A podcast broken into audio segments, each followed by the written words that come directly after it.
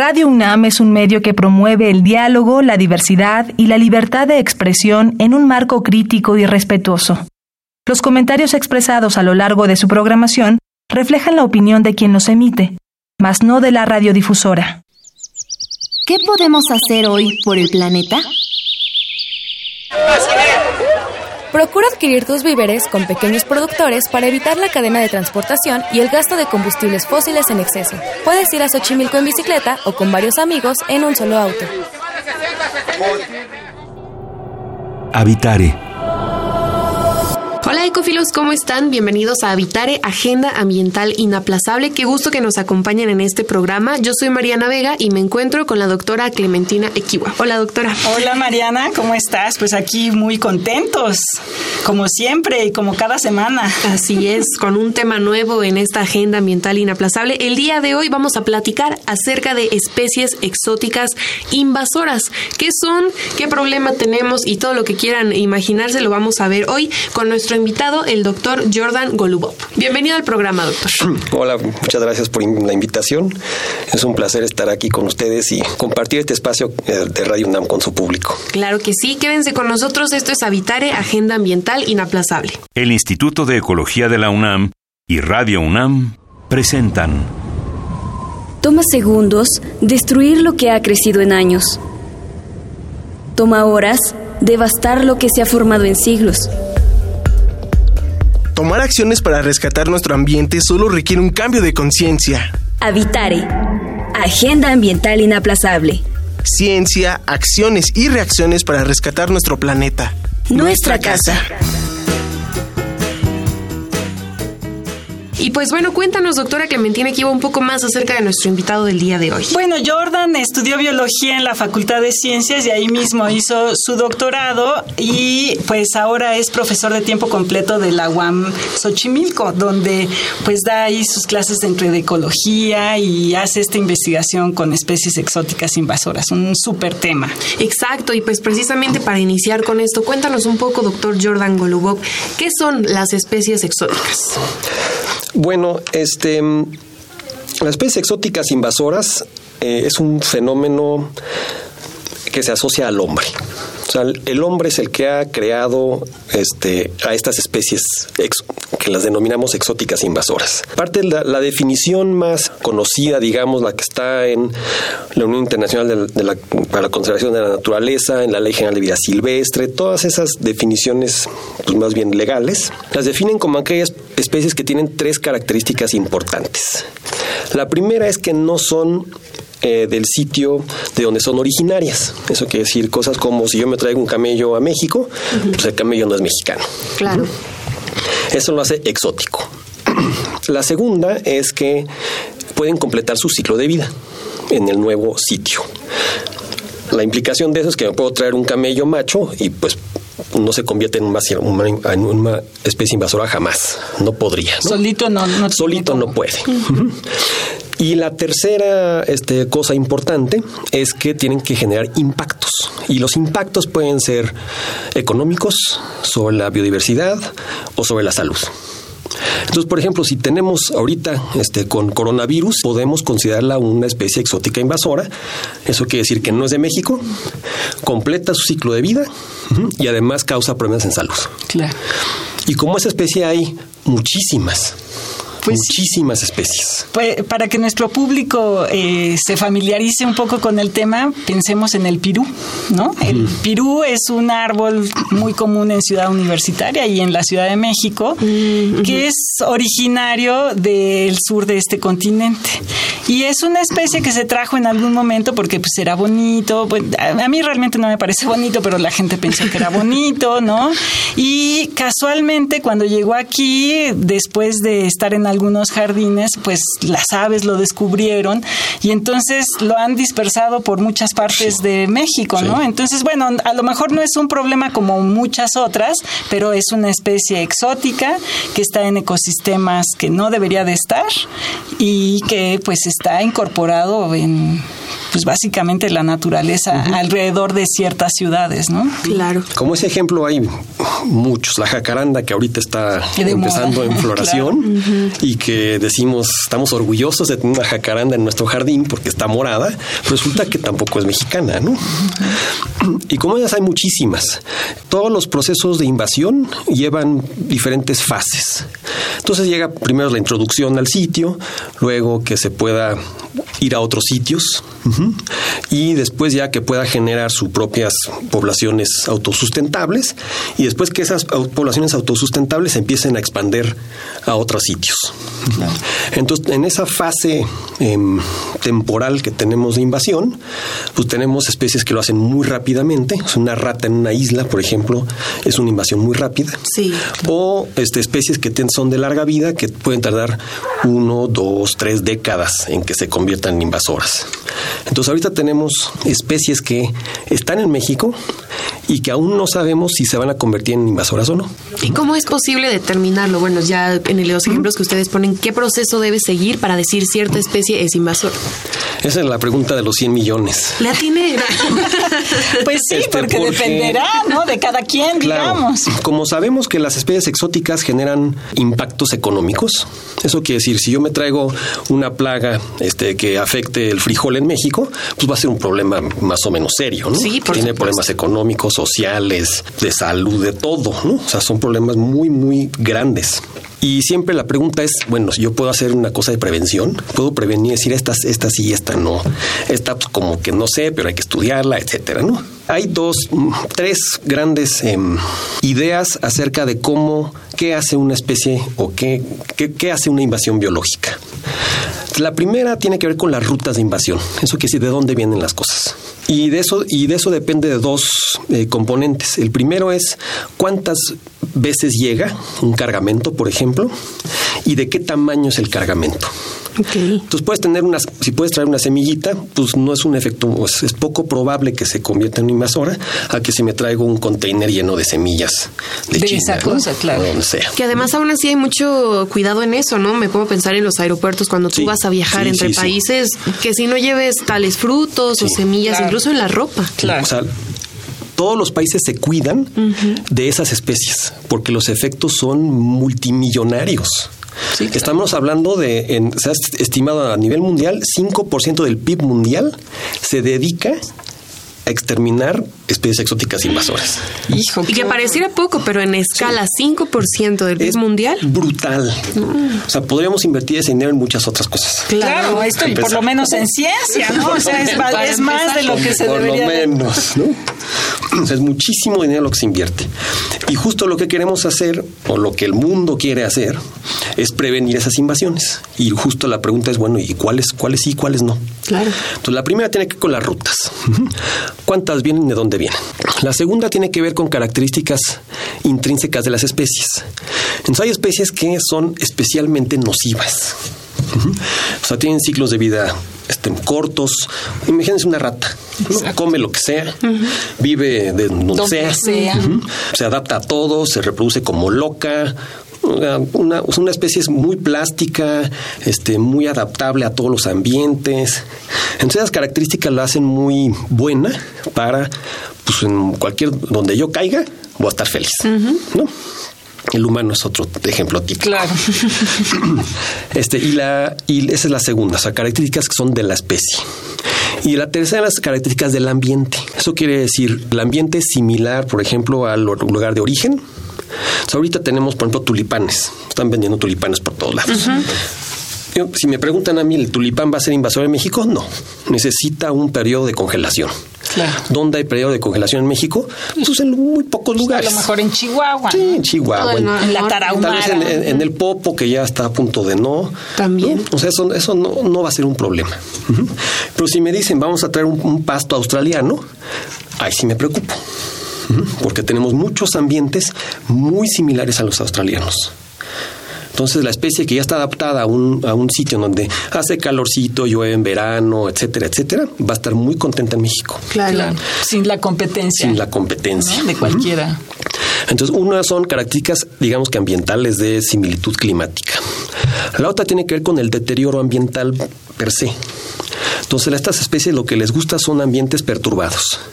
Entre más zonas perturbadas estén, más contentas van a estar. Entonces son gente, o sea, son gente, son este, especies. También a veces, También, personas invasoras, pero... Son, o sea, son especies que aprovechan pues pocos recursos, como tienen esas habilidades tan amplias de adaptación, pues aunque estén en la carretera o en la grieta de la casa, donde sea, van a estar felices. Y en el caso de animales, yo pensaba ahora, Clement, por ejemplo, hay acciones que ahora vemos, si vienen o hay descuido de traer ciertas especies, pero hay acciones que incluso dentro de una misma población las personas hagan para que haya una especie invasora donde no debería estar. Sí, y en ese ejemplo, pues son muchas de las especies eh, que hemos traído en jardinería por todo el mundo, ¿no? O sea, por ejemplo, en Sudáfrica se llevaron, eh, seguramente porque es muy bonita, la lantana, es una planta eh, que ahora está muy común en los jardines, es amarilla con un poquito de color naranja o moraditas las flores, le gusta mucho a las mariposas, y esa se la llevaron a África y cuando visitas algunas regiones ves que está invadiendo, sí, está por todos lados, ¿no? Y la gente la odia porque no la pueden matar, ¿no? Claro. Porque este realmente no, no cumple como el servicio ornamental, ¿no? Que debería de ser de atraer a las mariposas, lo que sea, ¿no? Que a veces pienso también quizá en animales, ¿no? Porque muchas veces yo puedo querer tener cierta Claro, mascota. en animales, bueno, se me ocurre el Hay pez muchos. león. El pez león, tenemos el periquito argentino. Ah, claro, que está ahora en todos O sea, los jardines todos de los aquí en la ciudad. de la Ciudad de México, de Guadalajara, de Monterrey, de Baja California, de todos lados. Son periquitos que eh, nos trajimos de Argentina. Claro, y la Entonces, gente se aburrió de tenerlos aburre, en su o- casa. O se aburre, o se le escapa, o cualquier cosa. Y adiós, y se van para siempre, ¿no? Y no es que desaparezca, sino que No, se no, está ahí se ¿no? Sí, Ahí se y, quedan. y si dos o tres personas hacen lo mismo de dejarla salir, pues entonces ya tienes lo que dice Jordan, ¿no? Que tienes eh, pues una pareja reproductiva. Y con eso tienes. Y con eso ya tienes, porque empiezan a tener Con a sus tienes. bebés, ¿no? A sus pollitos y todo, y ya te encuentras algunos parques que hay parvadas de varios, Sí. ¿no? Varias y, decenas. muchos de los problemas es que este, desplazan especies nativas. Entonces están comiendo los frutos, quieren estar comiendo los pericos nativos. Claro. Entonces pues, se quedan sin comer los pericos nativos. Y, y, y muchos de los problemas también tienen que ver con cómo nos deshacemos de ellas. Entonces yo me imagino si voy a un parque, veo un periquito, saco un rifle y mato un periquito. En ese momento va a haber 20 gentes diciéndome que soy un asesino. Y asociaciones civiles Y asociaciones civiles claro. diciéndoles que somos unos asesinos brutales. ¿no? Sí, desde luego. Y, y entonces es un, es un problema complicado porque hay que convencer a la gente que eh, hay un daño que está generando esta especie y que está afectando a muchas otras. Claro. Entonces nos va a beneficiar deshacernos de ese perico. Tenemos que hacer una pausa en este momento, pero eso que está diciendo el doctor Jordan Golubov es muy interesante. ¿Cómo hacerlo después, Clemen, si sabemos que es algo benéfico, pero que perjudica y a la vez no? Entonces, Claro. es un enredo, ¿no? Es un enredo y es muy difícil. Pero quédense con nosotros, estamos hablando sobre especies exóticas invasoras. Esto es Habitar Agenda Ambiental Inaplazable. Vamos a escuchar la biodiversidad y yo y regresamos, Clementina. Me parece muy bien, quédense con nosotros. La biodiversidad y yo. Invisibles, infecciosos, letales. En latín, su nombre significa veneno. Los virus siempre se han asociado a la enfermedad y al mal. Pero hoy en día tenemos información que indica que pueden ser lo contrario. Quizás sean clave para salvar un ecosistema y con él cientos de vidas animales, vegetales y de paso a nosotros. En los ríos australianos, la sobrepoblación de carpas inunda las aguas, devorando plantas acuáticas, pequeños crustáceos, peces e insectos, alejando así a los peces originarios de la región y afectando gravemente a todo el ecosistema. En estas aguas donde los recursos se agotan a paso apresurado, surgió una idea que podría salvar no solo a los peces originarios y a las plantas acuáticas, sino devolver la salud al ecosistema, usar el virus del herpes de la carpa para disminuir el número de estos peces, mejorando así la calidad del agua para todos los organismos que la habitan. Este novedoso y controversial método, liderado por científicos australianos, claramente tiene sus riesgos, como que las carpas generen eventualmente resistencia al virus o que éste ataque especies nativas o en peligro de extinción, por lo que sigue siendo necesaria más investigación. Pero quizá esta idea podría ser una ventana no solo porque promueve un cambio de percepción hacia los virus, sino que representa una esperanza para muchos ecosistemas invadidos por especies exóticas que los dañan.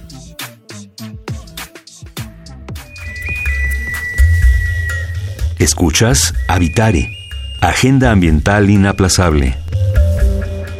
Que continúen con nosotros hablando de especies exóticas invasoras y nos quedábamos con esto, doctora Clementina Kiwa. Pues queremos entonces quitar al, al invasor porque está causando problemas, pero pues no se vale tampoco. Claro, no, bueno, pues es, es muy triste y bueno, para eso se dan los casos como más cercanos al corazón de la gente, que es eh, los gatos y los perros, ¿no? Tuvimos hace tiempo un incidente de unos perros ferales que agredieron a corredores, creo que en Iztapalapa. Y la gente se opuso fervientemente a que los eliminaran, pero ¿qué, ¿qué, haces, no? Entonces yo creo que tiene que haber ahí una discusión ética muy, muy acalorada para resolver el asunto. O sea, muchos son problemas de salud pública. Claro. Entonces, este, la cantidad de perros callejeros genera un problema de salud pública que nos está costando dinero. Claro. O sea, eliminar rabia, este, tratar a la gente mordida de perros, eso cuesta mucho dinero. Claro. Que se puede estar usando para otra cosa. Este, y en, islas, por ejemplo, es, es, muy importante el trabajo que está haciendo México en islas, porque es de los países líderes en el mundo en erradicación de mamíferos y bueno, de fauna sí, asilvestrada, feral, exótica, de las islas en México. Y su trabajo es realmente interesante porque no solo tienen, no solo es un grupo, este es una organización de la sociedad civil que organiza de, de términos generales, pero está metida la Marina, está metida Semarnat, está metida las comunidades de pescadores, está metida la gente que trabaja en las islas o que vive en las islas. A quienes México, les afecta también directo. A quienes les ¿no? afecta directo. Uh -huh, claro. uh -huh. Hace dos o tres años hicieron la primera erradicación de rata negra en Banco Chinchorro. Wow. La primera vez en el mundo que se había hecho eso. Nadie lo había hecho. Y bueno, se lo aventaron, ¿no? Claro. Y para que la gente entienda o sí. aprecie por qué es importante erradicar las ratas ahí, es porque son sitios de anidación de aves marinas sí, sí. importantes, ¿no? Mm. Entonces es, es una acción muy importante. Súper importante. O sea, se han salvado muchísimas especies. Hay especies que están regresando a las islas porque ya no está el depredador. La gente de Banco Chinchorro eh, ya, o sea, no podía vivir en su casa, no podía vivir en, en, en, la palapita donde tenían porque estaban rodeadas de ratas. Hijo, qué cosa. O sea, ahorita es así como, wow, y re regresamos a, a, cuando esto era prístino. Ya no hay ratas. Qué maravilla. Ya podemos comer con tranquilidad. ¿No? Porque aparte se vuelven animales hasta agresivos. Sí, ¿no? sí, o sea, deberán de veras un problema y un problema otra vez de salud pública. Claro. Uh -huh. Entonces, ahorita lo interesante que están haciendo es que están involucrando a las, a las comunidades y ellos mismos están haciendo los programas de bioseguridad. O sea, ellos mismos están cuidando las islas de que no se vuelvan a meter cosas uh -huh. que no queremos, ¿no? Ah, qué padre. Esos son programas espectaculares. Claro. Espectac y desarrollados por, por mexicanos. Que además con esto que nos estás comentando, doctor Jordan Golubov, suele pasar también con especies, ya estamos hablando ahora de animales, pero pues quizá también en plantas o con algunos frutos, pero es cuando no, no son quizá tan estéticamente atractivos, ¿no? Pienso que ahora en animales precisamente a la opinión pública le va a doler que maten a los perros porque están asociados a ser pues estos animales de compañía, son lindos. Claro, y gatos. con las ratas a lo mejor te dicen, pues, sabes que si matas, sí, esos ¿no? no me importan, ¿no? Exacto, de pero alguna manera. Y, y tú que lo ves también desde el lado científico, ¿cómo es lidiar con esto constantemente? Es decir, la opinión pública, este tipo de presión y llevar a la vez a cabo una investigación científica. Pues necesitamos primero mucha educación mucha educación. Que las personas asuman la responsabilidad de tener a su perro, a su gato, a lo que quieran. Entonces digo, ustedes pueden tener todas las mascotas que quieran. Hasta una rata. Porque... Pero tienen que ser responsables de lo que pasa con esa mascota. Claro. Eso uh -huh. quiere decir, si tienes un gato, no debe salir afuera o le tienes que poner una, una campanita porque uh -huh. es un depredador Hijo. extraordinario. Claro. Y entonces, si tú le pones una campanita, pues simplemente alertas a la presa. Entonces, ya hace menos daño, digamos, claro. hace menos daño. El perro igual, lo tienes en tu casa, no lo dejes que salga, este está vacunado, etcétera, ¿no? Este igual el perico está controlado está, y, y, ese es una responsabilidad que tú tienes que asumir. Porque, claro, es muy fácil decir, ah, pues se me, se me fue, ¿no? Pues sí, pero la responsabilidad es, es muy grande. Claro. O sea, el costo es muy alto, porque ese costo le está afectando a alguien en otro lado.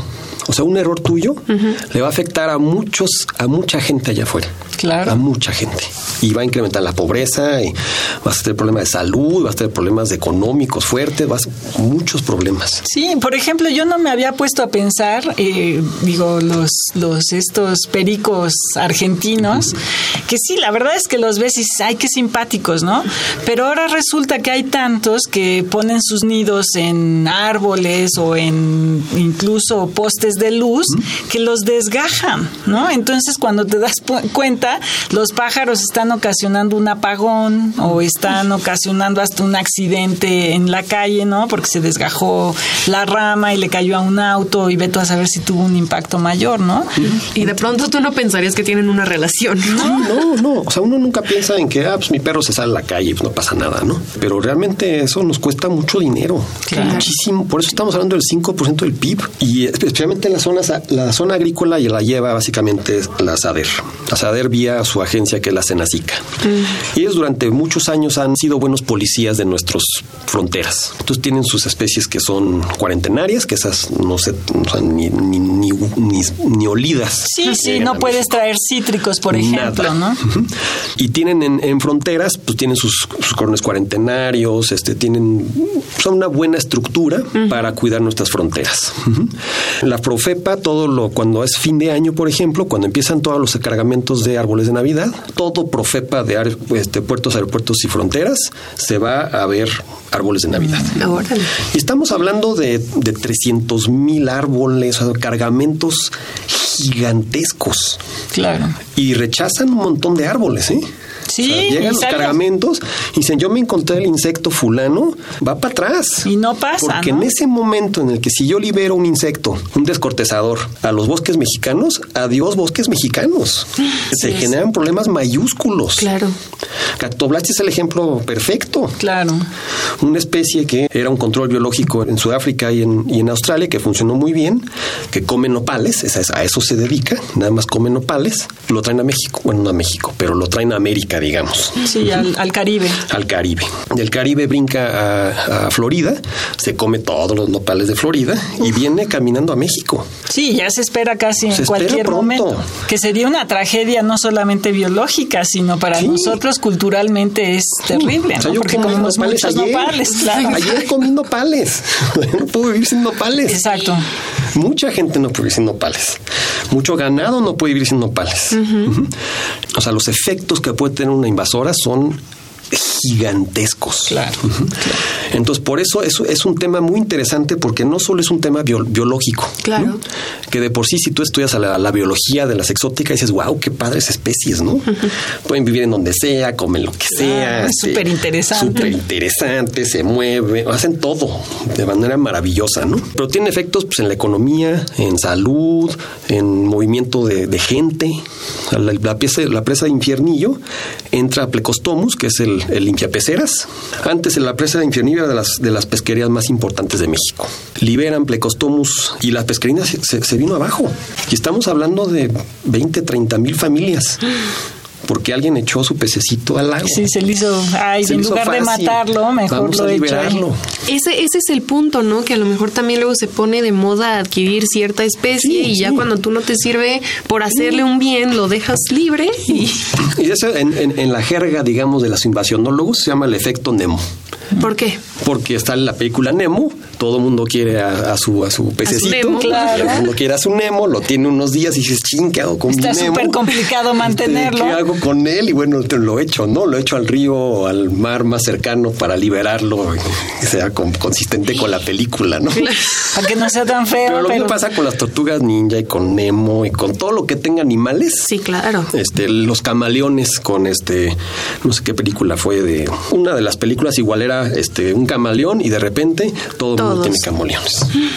Entonces sí. es un problema de veras de conciencia. Claro. Y de responsabilidad. Y por lo que tú nos cuentas ahora, doctor Jordan Gulov, hay ciertas acciones que sí funcionan entonces del gobierno mexicano o de las dependencias encargadas de controlar todo esto, ¿no? Pero nosotros, pues ahora sí que quienes nos escuchan, nosotros mismos, ¿cómo poder informarnos o acercarnos a saber es que esto, aunque a mí me guste mucho, no lo voy a traer porque es una especie invasora? Claro, o si lo tengo, claro, ¿qué, que hacer? Lo voy, ¿no? lo voy a super cuidar para que no Exacto. Una Eso es lo que hay que ser responsable de lo que tienes. La primera forma es la prevención. Eso quiere decir, voy a prevenir la entrada de cosas. Eso uh -huh. quiere decir que si tengo opciones en mi jardín, México tiene 25 mil especies de plantas.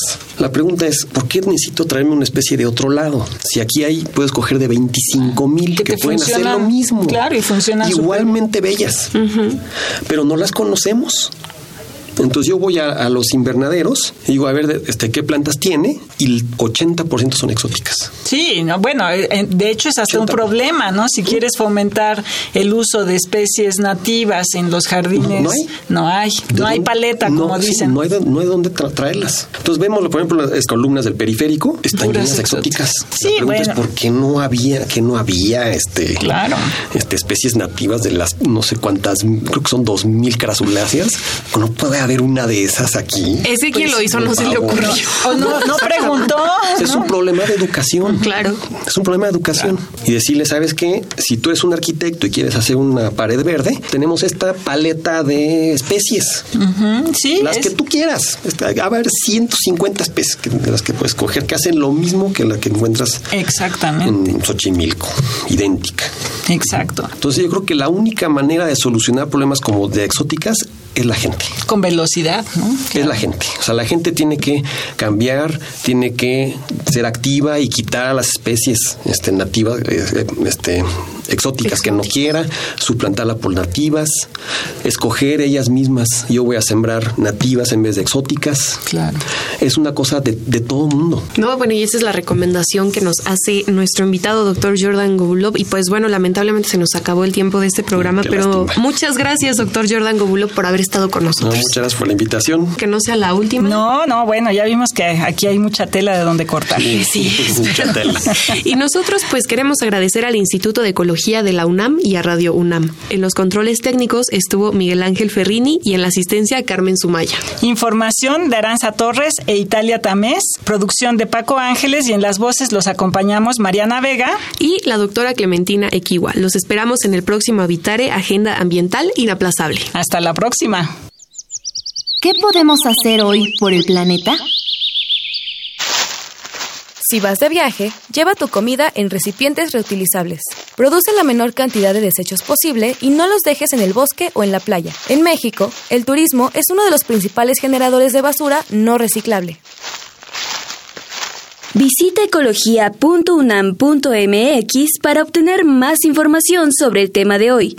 Y si quieres escuchar todas nuestras emisiones, entra a radiopodcast.unam.mx. Radio UNAM y el Instituto de Ecología de la UNAM presentaron Habitare, Agenda Ambiental Inaplazable.